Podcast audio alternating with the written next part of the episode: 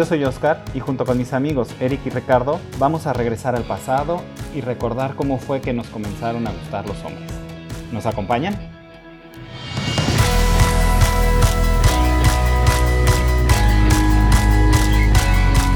Hola, ¿qué tal? ¿Cómo están? Bienvenidos nuevamente a un nuevo podcast de ¿Qué estrés? El podcast, ¿no? Donde tenemos a nuestras amigas. Eric, ¿cómo estás? Hola, buenos días, Oscar. Buenos días, Ricardo. Hola, Ricardo. Buenas tardes, buenas noches. Hola, ¿cómo están? Bien, bien, aquí listos y preparados para, para comenzar una nueva aventura. A ver a dónde nos llevan estos siguientes minutos para para platicar. Qué entero te oíste. Me encanta, me encanta esa entrada. La verdad es que me encantó la entrada porque precisamente les quería platicar qué es lo que les hizo despertar ese, ese impulso por los hombres. ¿A qué edad? ¿A poco cuando veían, por ejemplo, eh, Mafafa Musguito, Pistachón Zigzag? Mm, yo creo que no, yo creo que un poquito más grandes, pero ¿qué era lo que los hacía eh, vibrar su corazoncito cuando eran unos niños en aquellos años de lo, del más o menos que será 85, 1985. Pues yo ya estaba agradecido para el 85. ¿Ah, sí? 10 años. Bueno, ¿y, ¿y qué te hacía vibrar? ¿Qué te hacía sentir algo importante en ese corazón de, de, de niño que le gustaban también los niños? Ay, pues sí, de ese eh, despertar eh, sexual, homosexual, pues yo creo que empezamos con los juguetes, ¿no? Yo creo. Eh, yo, yo de chiquito, yo tenía como tres eh, líneas de juguetes que más tuve y que eran las que me gustaban, que eran los Star Wars, los Transformers, pero pues para este caso era He-Man, que era este fortachón, rubio, grandotote, que usaba su espadota para decir que tenía el poder. ¿Te atraía? A mí sí me gustaba, o sea, bueno, los juguetes, además los juguetes todos tenían el mismo cuerpo, pero nada más les cambiaban la pintura y eran otro personaje, ¿no? Estaba Skeletor, Bestia, Man at Arms, este, más este, He-Man, O sea, era Adam. molde, Era como- de diferente color o con diferentes aditamentos, pero era el mismo molde. Era el mismo- Y tú los tocabas igual a todos. Sí, a mí la verdad es que yo siempre he tenido como una cierta fascinación por el pecho, entonces yo me acuerdo que me, o sea, el- eh, eran así de brazotes, de piernotas, pero sobre todo de unos pechotes. ¿Y qué tal el Ken? ¿Nunca le bajaste el pantaloncito al Ken de tu prima o tú tenías el tuyo, no? O, o qué- a ver qué había debajo de ese pantalón de tela, ese muñeco. No, yo no, no tuve Ken y no recuerdo, ¿eh? No, no, como que no me llamó. ¿Y a ti, Eric? A mí me, me llamaba muchísimo la atención, aparte de lo que ustedes dicen de He-Man, había otra caricatura que también yo decía, bueno, estos están muy tremendos, que eran los Thundercats. Ah, claro. Entonces salía Leono con, con ese, no sé qué traía puesto o no traía puesto nada, pero ese pelazo como una flama que traía en la cabeza. Y también salía Pantro, que era pelón, pero también bien tronado. Unas piernotas que tenían. Entonces yo creo que de chiquito yo decía, eso me gusta, eso voy a querer. Eso, ¿eh? que eres de Sí me grande. está gustando. Porque también veía, por ejemplo, a Chitara. Y Chitara, pues era una comadrita y que nada más. Bueno, a mí me gustaba mucho Tigro. Tigro a mí me gustaba mucho así el pelazo, sí, el- este, también era el que a mí me gustaba más que León ¿no? o que Pantro. Sí, yo también apoyo, apoyo a Ricardo. Tigro era, era, era el mejor. Y Ah, pues está bien, no peleamos. no, exacto. Nada más Ricardo y yo peleamos por Tigro. ¿Y tú qué veías? Yo también veía, a mí me llamaba mucho la atención eh, los Thundercats. De hecho, el único muñeco de, o figura de acción que tuve fueron los Thundercats. Nunca tuve un He-Man y eso. La verdad es que no me gustaban. De repente los sentía demasiado rudos y por eso yo preguntaba sobre el Ken. Porque me gustaba más la figura del Ken, un- una figura mucho más, estetis- ma- ma- más estética que, que tan grande o que tan musculosa, ¿no? Por ejemplo, Pantro no me gustaba, se me hacía ya grande, aunque ahora me parezco a Pantro, ¿no? Pero, pero en ese entonces. Y me con los arneses, ¿eh? Haciendo por el cuerpo. ¿Qué por el arnés y por el, lo. Y lo azul. Y lo hace. No, Pero eso, eso fue como lo que más me llamaba la atención, pero mi primer recuerdo fue en un restaurante y en un restaurante que se llamaba Los Comediantes, justo nos sentamos en un gabinete con mi familia y atrás de mí había una foto de un hombre desnudo de espaldas, donde solamente se le veía el trasero, unas nalgas enormes y tenía un balón, tenía el su jersey, un balón de americano, era una foto en blanco y negro y recuerdo esa foto como la primera imagen que me hizo pensar en un hombre de manera sexual o atractiva. Ese es mi primer recuerdo, tal cual. ¿Y tienes forma de encontrarlo? No, no, no. ¿Nunca lo has buscado? No, nunca lo he buscado. O sea, la tengo muy presente, nunca lo he buscado, de verdad, yo creo que lo voy a hacer. Pero es, era una foto en blanco y negro, solamente tenía, era, estaba todo, el, el fondo era blanco, el hombre estaba desnudo de espaldas, volteando hacia atrás, como hacia la cámara, enseñando el trasero con su jersey y un balón de fútbol americano. Eso es todo. Wow. Yo la verdad es que recuerdo mucho que cuando iba, nosotros nos tocaba la comercial mexicana, que estaba muy cerca aquí, la de San Jerónimo, y entonces yo iba con mi mamá y siempre, siempre me hacía perdedizo y me encantaba ir a la sección de calzones. Porque en la sección de calzones estaban todas las cajas, no recuerdo si eran Rimbros, Arrow, Fruto de, no recuerdo pero siempre, o sea, siempre me hacía yo perdedizo, incluso cuando ya más grande yo me iba, siempre eh, al carrito se desviaba para que en lo que iba donde tenía que ir pasaba por el área de los calzones para ver todas las calzones. No, pues igual si, si se puede sí paso, pero no, no, ya no. Pero sí, siempre pasaba y, y, y veía, y había ciertos modelos, había un modelo que salía normalmente en todas, que también lo he tratado de buscar. No. Con su trueno. Era trueno. Era trueno, sí es cierto. Yo pensé que era Rimbros. No, yo pensé que era eh, Saga. Ah, pues uno de esos, es que no recuerdo la, la, marca, porque además habían de todo tipo y habían las truzas y eh, con, colores súper raros, pero los hombres que salían ahí, y sobre todo había un modelo que salía mucho, y habían unos que hasta tenían un poco de pelo, que después como que se quitó eso de, eh, tenían que ser como todos rasurados, pero yo me acuerdo que me gustaba mucho y siempre, siempre me perdía. No sé ustedes. ¿Y qué tal los catálogos? Los catálogos de suburbia, donde anunciaban calzones que llegaban y aventaban a tu casa. El tema era como lo mismo, ¿no? O sea, era la imagen de un hombre en calzones porque en esa época pues no había ni Twitter, ni Facebook, es más, no había internet. Entonces lo que tú, a esa edad el acceso que tenía era a los, catálogos que llegaban a tu casa, los de la Comer, enseñando la promoción de las truzas y los calzones, que además eran poco sexy, pero era lo único a lo que tenías acceso en esos momentos. Yo la verdad es que seguramente lo hacía, pero por alguna razón tengo bloqueado eso, no, no me acuerdo de, o sea, supongo que, veía los anuncios o también como, como todos los muchachillos de mi edad, pasábamos por la sección de calzones y me quedaba viendo así de, ay, qué bien le queda, así se me va a ver. Pero la verdad es que también de alguna imagen en específico, no me acuerdo, yo creo que era más de, de ver televisión o ver series o cosas por el estilo.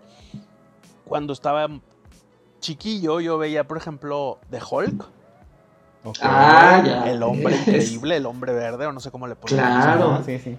Y era Luke Ay, qué internacional tú. Luke Ferrigno. Claro. Y salía también tremendo. Ese no me encantaba, o sea, yo no, no era un deseo que tenía, pero sí me imponía. Y sí me hacía pensar cosas que, híjole, y si se pone de buena gente, ¿qué me haría el señor Ferrigno? yo creo que me iba más, más por eso que por las imágenes de de catálogos que, que sí veía, por supuesto, pero no tanto.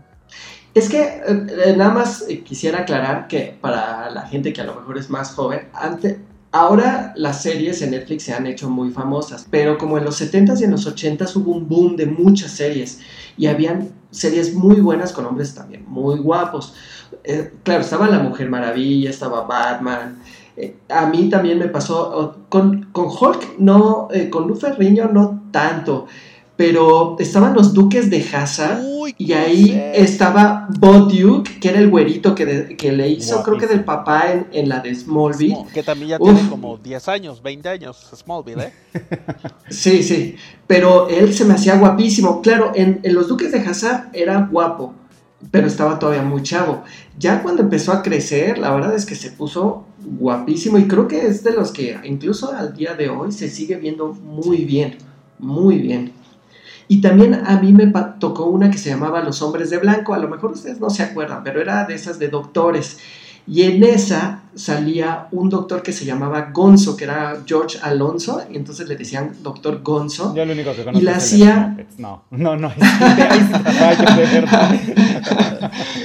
Nada más el de los Muppets. Este actor se llama Gregory Harrison, si pueden búsquenlo. Era guapísimo y yo me acuerdo que esa serie yo no la veía mucho, pero la trataba de casar nada más para ver ese doctor. A lo mejor la gente que es un poquito más grande se puede acordar, pero si tienen oportunidad de ver ese actor, y ya fue de esos actores que no pegaron mucho, pero incluso ahora de grande sigue siendo bastante guapo, pero en esas épocas además tenía un cuerpo muy, o sea, estaba bueno, bien. De, escucharte con esa, cómo manejas esa voz es porque de verdad sí te hacía tener sueños húmedos en esa época.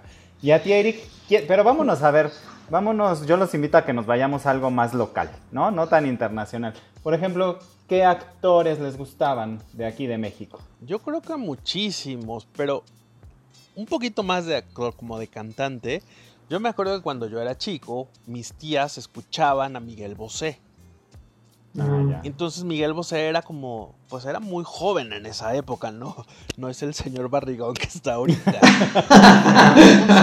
que dice que no cree en el coronavirus. Ajá. Y, ahorita, y en esa época la verdad estaba muy sensual y yo creo que me gustaba mucho por el movimiento, por, por la actitud que tenía, por a lo mejor era como muy, muy avant-garde su look de actores, me gustaba mucho.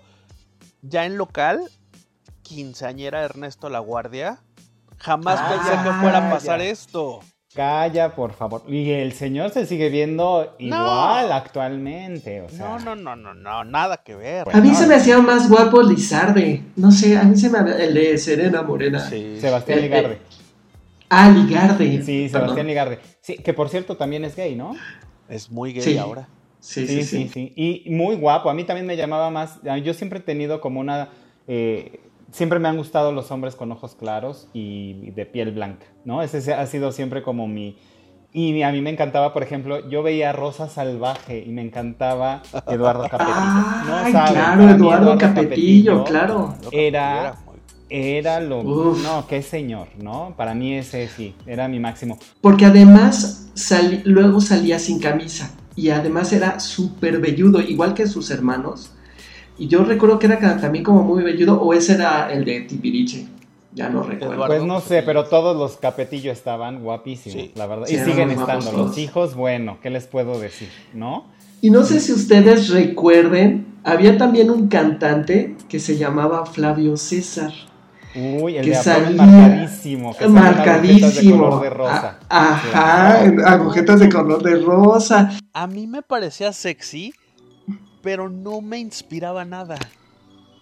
No, a mí sí me gustaba, ¿eh? A mí sí me No, sí, dice. y así, y bueno, yo así, mi primer amor platónico de telenovela, Gael García Bernal en Mi abuelo y yo. ¿De verdad? De verdad me encantaba, me encantaba. Así se me hacía el vaguito de la calle. el chacal. Sus ojos, mi chacalito. y éramos como de la edad, entonces eso me gustaba mucho.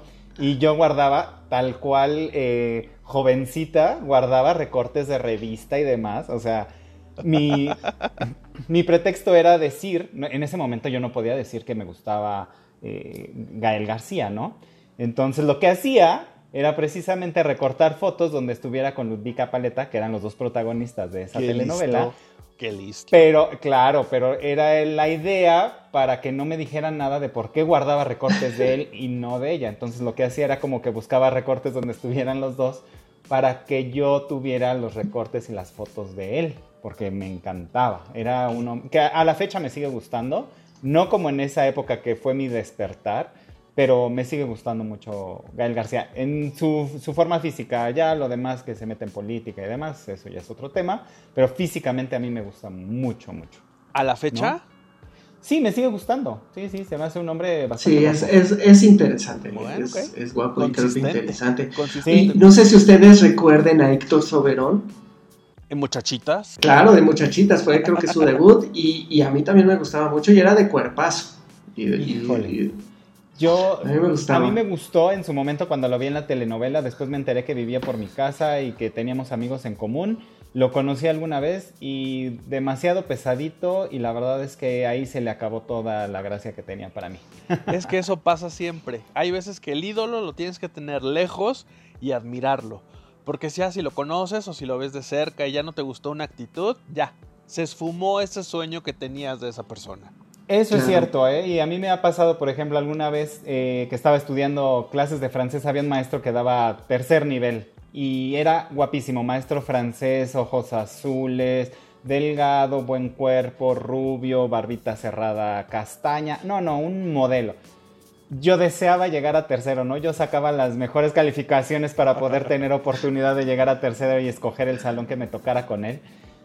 Y el el día que me tocó con él, yo creo que a la segunda clase se le acabó toda la gracia. Cuando era uno de los hombres para mí más guapos que podían existir de verdad en el mundo para mí, al a la segunda clase se le acabó todo.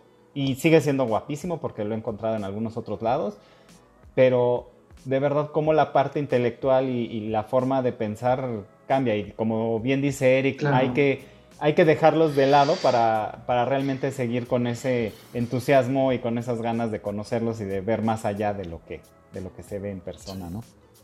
Yo me acuerdo también mucho de las películas estas de, la época de que están diciendo. Y salió una que se llamaba Me sube la bolita o una cosa por el estilo con Garibaldi. No, bueno. Ah, Víctor Noriega. Víctor Noriega. Víctor Noriega. Era Víctor Noriega. Sergio Meyer salía con un traje de baño chiquitito y tenía, tenía un cuerpazo. Y estaba muy mono sí, claro. cara también. Claro, claro. Y ahora que lo dices, me está recordando, ¿no vieron la de Verano Peligroso de Alejandra Guzmán que salía Omar Fierro también con una chiqui, un traje de baño pequeñitito blanco? claro, y, se hizo muy famoso por eso, precisamente, porque enseñaba pues todo, la verdad es que se le marcaba todo y yo creo que todos nos fijamos en esa, en esa parte. Pero sí, qué, buen recuerdo, no me acordaba de esa película Verano Uy, no, bueno, esa yo creo que la vi cantidad de veces, pero solamente ciertas escenas. Ah, sí, claro. Ah, claro, claro, para que ver todo lo demás. La veías, ¿eh? No, no, no. eso, eso guárdatela. ¿Eh? La, la veía en VHS y sabías en qué momento había terminado Eric, porque era en el momento en el que pone, seguía la siguiente escena. Exacto. ¿No? No, bueno, sí.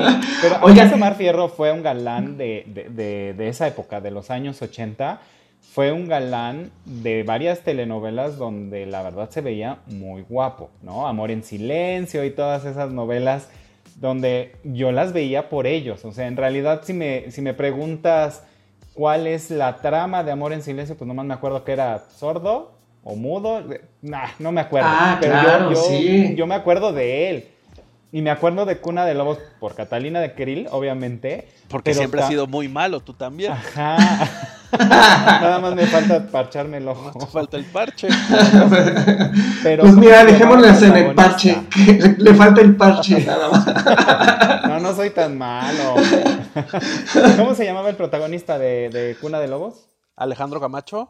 Alejandro Camacho me encantaba también. Ay, a mí no me gustaba. Esa cara de maldad, de, rudo, la verdad es que sí. A mí eso sí me gustaba, me gustaba bastante. Oigan, y en extranjeros, no sé si ustedes recuerden, a mí en los 80 había un actor que me encantaba, que era Jean-Claude Van Damme, que bueno, en todas sus películas enseñaba las nalgas y, y, cuerpazo, ¿no? Y, y así el, split, uy, no, buenísimo, buenísimo. no sé tú, Eric, que te acuerdes. Esas son escenas clásicas que todos tenemos grabadas en nuestra memoria. ¿Sabes cuál también? Digo, no me gusta, pero la escena de Vengador, no, Arnold Schwarzenegger. Ajá. Llega, hay una escena que creo que es de Terminator. Cuando llega de regreso a la época actual en ese momento. Ay, sale desnudo. Llegaba encueradito. Esa escena, bueno, la vi también infinidad de veces.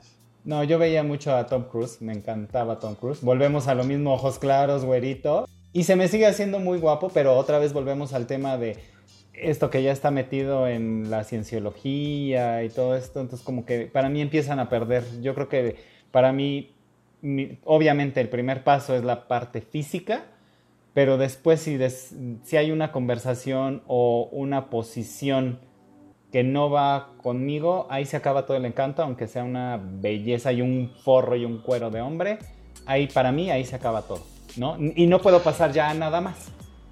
Yo creo que si vas tú con Tom Cruise, yo me voy con Brad Pitt. Uy, sí, Brad Pitt, cuando siempre, y al día de hoy, ¿eh? Sí, sí, sí. Pero cuando hacía esas primeras películas, cuando llegaron a ser juntos, entrevista con el vampiro, que también salía Antonio Banderas y salía una cantidad de Puro Qué película de verdad. Y en, específico, Brad Pitt con una película que se llamaba Meet Joe Black. Ah, claro. Bueno, eh, y Leyendas de Pasión. Esas ah, dos. Sí, sí, sí. Eh, no sé si recuerdan, bueno, yo siempre he sido una persona que me gusta mucho el cine de terror. Y en los ochentas salió una película que se llamaba Los Niños Perdidos, los chicos Lost Boys. En esa, el, actor principal se llama Jason Patrick, que después salió en la de Speed 2 y otra que se llama Hijos de la Calle, con Brad Pitt también. Ese actor me gustaba muchísimo y creo que al día de hoy también sigue siendo muy guapo. No sé si lo recuerden. En Lost Boy era muy guapo, pero era como niño bonito. Pero después, ya que empezó a crecer, se me hizo también de los actores que se me hacían guapísimos. Esa película era buenísima y creo que salía Keith Sutherland como el malo. Era, el, era, era el malo. sí, muy buena película.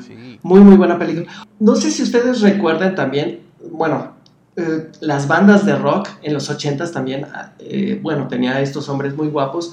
Y no sé si ustedes recuerdan a la banda Duran Duran. Claro. Que salía Simon Le Bon y los Taylor, que todos se llamaban Taylor, aunque no eran ni hermanos, ni familiares, ni nada, pero era John Taylor y Roger Taylor, eran muy, muy guapos. No sé si ustedes recuerdan algunas bandas de rock que, les gustaban así.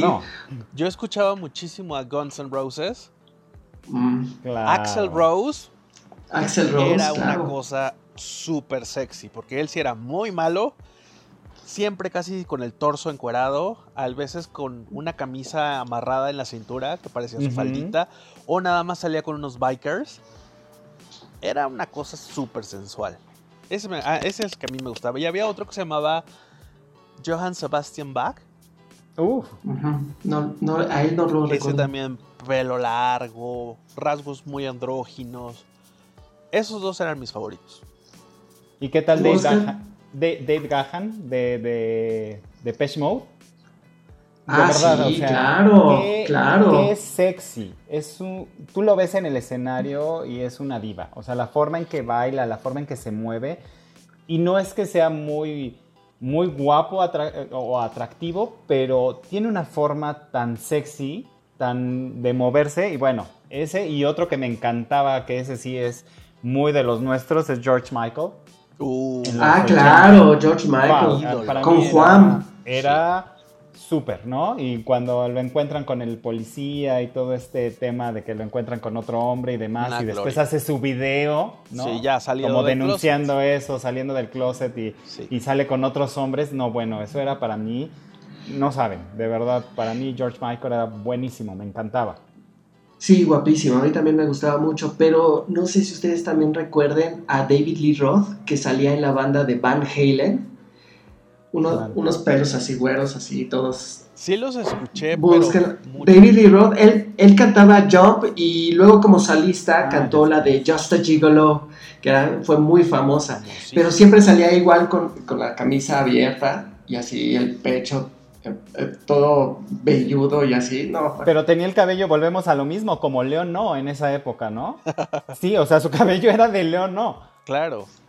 Bon Jovi también era guapísimo. En esa época todos los, los rockeros eran más como de glam rock, se llamaba creo que ese estilo, que eran tal cual. super maquillados, un pelo sumamente elaborado, porque era con mucho, diría mi mamá, con mucho cardado. Con mucho crepe. mucho spray. Mucho, mucho aquanet.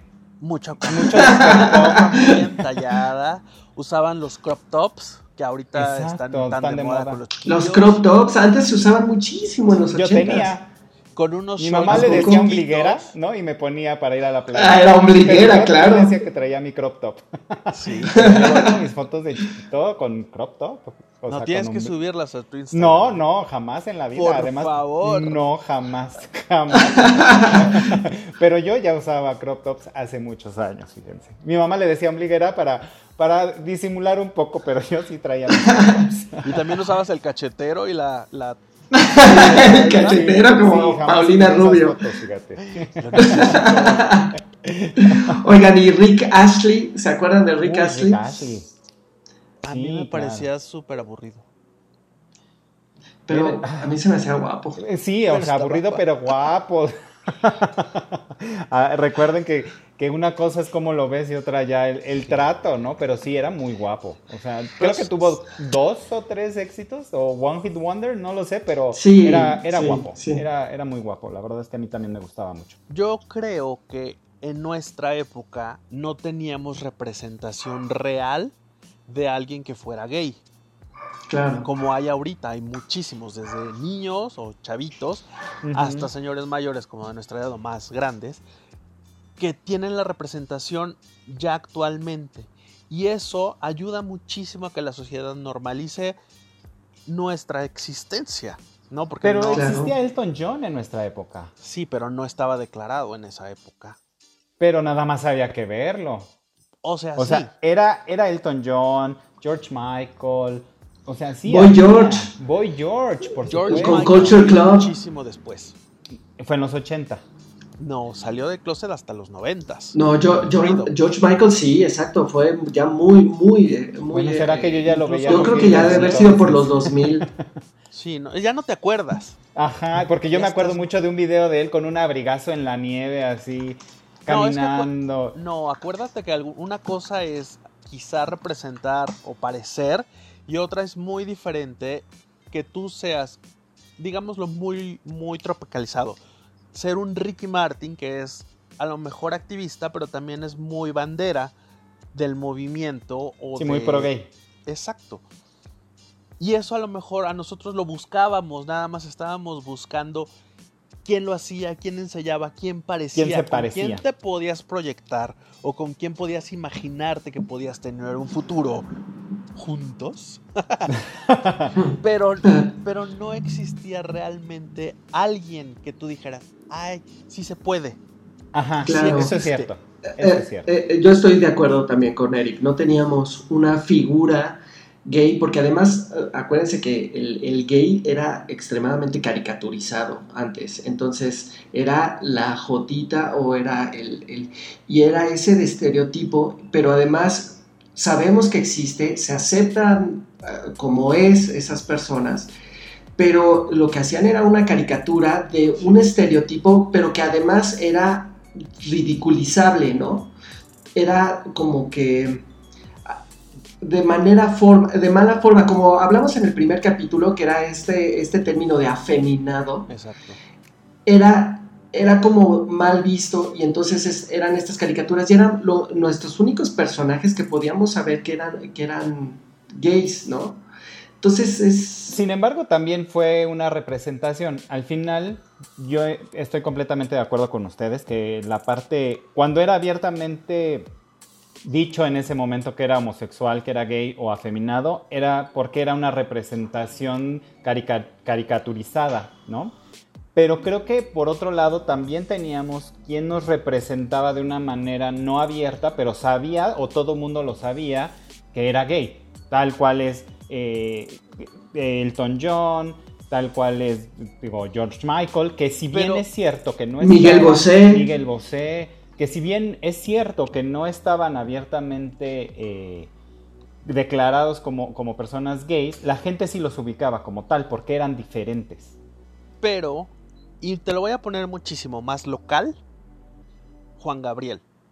Justo eso iba a mencionar yo. Existía un Juan Gabriel, pero nadie, por lo menos que yo conozca de ustedes, mis amigos o otros grupos que tengo de amigos, me ha dicho que se identificaba con Juan Gabriel. Sí, ¿no? ¿Por qué? Porque era demasiado extrafalario, muy extrovertido. Y en ¿Y esa Elton época John no? Estamos hablando de algo más local. Ok. Simplemente por, por el idioma, por la cultura, los latinos no nos gusta Ah, ser sí. el centro de atracción porque vas a ser el centro de la burla. Y en el mercado anglosajón que estás diciendo de Elton John, muy seguramente la gente local en Inglaterra o en Estados Unidos tampoco se ubicaba con Elton John en, en esa época. Ahorita quizás sí, porque ya tiene un marido que está presente, tiene hijos y demás. En esa época tampoco era un referente de los gays de los 80s, 70s, 90s que quisieran estar con o quisieran ser. Yo les propongo algo. Hoy estamos hablando de la parte qué fue nuestro despertar sexual, pero ¿qué les parece? ¿No? ¿Qué, qué fue lo primero que nos atrajo? ¿Cómo nos dimos cuenta que nos atraía un hombre? ¿O qué es lo que nos hacía sentir y vibrar en, esas, en esos corazoncitos de pubertos en aquella época?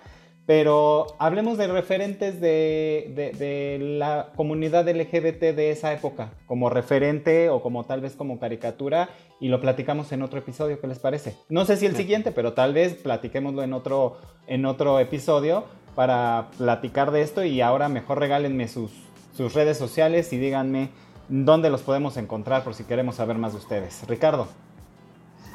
Bueno, a mí me pueden encontrar en Instagram. Con mi cuenta es RichieSGM. Ahí me pueden saludar y seguramente pues les regresar el saludo. Ah, ah, yo sé que a ti sí te gusta responder todos y cada uno de los comentarios que te hace, que te hace la gente. ¿Y tú, Eric, cuál es tu Instagram o dónde te podemos encontrar? Yo en Instagram estoy como Eric, solo con C, guion bajo RE. En Twitter también estoy igualito. Y también, yo a lo mejor no respondo comentarios muy seguido, pero les doy like. Y también aquí les dejamos nuestra dirección de Instagram, KS3-podcast, donde también nos pueden encontrar. Y ahí es donde nos pueden regalar todos sus comentarios sobre qué series les gustaban, qué hombres veían, cómo los veían, cómo fue ese despertar sexual, ¿no? Ayúdenos a participar ahí, platíquenos sobre los hombres más sabrosos que veían en esa época, todos aquellos que, que, que vivieron a esas épocas con nosotros. Y a mí me pueden encontrar en arroba Oscar Calderón en Instagram y ahí trataré de responder. No soy el que siempre responde, pero tampoco soy el que siempre se queda callado. Entonces, intentemos tener comunicación a través de nuestras redes sociales y si les parece, nos escuchamos en una semana. Cuídense parece? mucho. Hasta luego. Adiós. Bye. Gracias. Besitos. Bye. Bye.